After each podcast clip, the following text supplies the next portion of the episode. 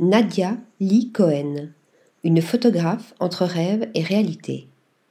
Née en 1992 dans la campagne anglaise, Nadia Lee Cohen a rapidement su trouver une vision propre et un univers personnel à travers la lentille de son appareil photo.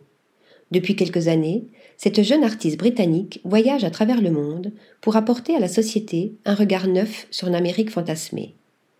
Petite déjà, ses parents lui avaient construit un studio dans le garage afin qu'elle puisse développer ses projets artistiques.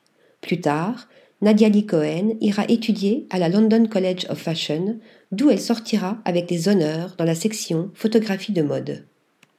Son diplôme en poche, cette amoureuse des paysages californiens va partir à la découverte de cette culture pour dévoiler la réalité parfois troublante d'un rêve américain brisé sous un œil moqueur et décalé. Entre visions de paysages oniriques et couleurs saturées, la photographe propose aux yeux des spectateurs un voyage dans un univers surréaliste jonglant entre plaisir et terreur viscérale de l'environnement urbain.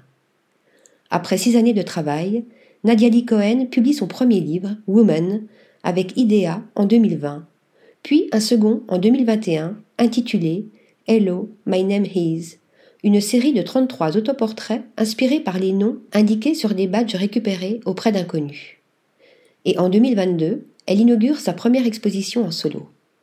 Mais sa carrière d'artiste multidisciplinaire comprend également des rencontres avec des artistes. Ainsi, lorsqu'elle met sa casquette de réalisatrice, cela lui permet de collaborer avec Katy Perry ou Azap Rocky.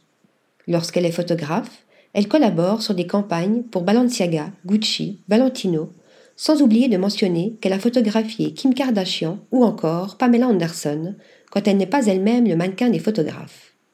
Nadia Lee Cohen, artiste, cinéaste et photographe britannique, développe des projets inspirés par la culture populaire comme le cinéma, la publicité et le consumérisme qu'elle s'amuse à injecter dans les médias de masse, en couverture de magazines, dans des vidéos ou encore dans des publications Instagram pour faire rêver, mais surtout pour bousculer et interroger notre vision du monde. Article rédigé par Thomas Durin.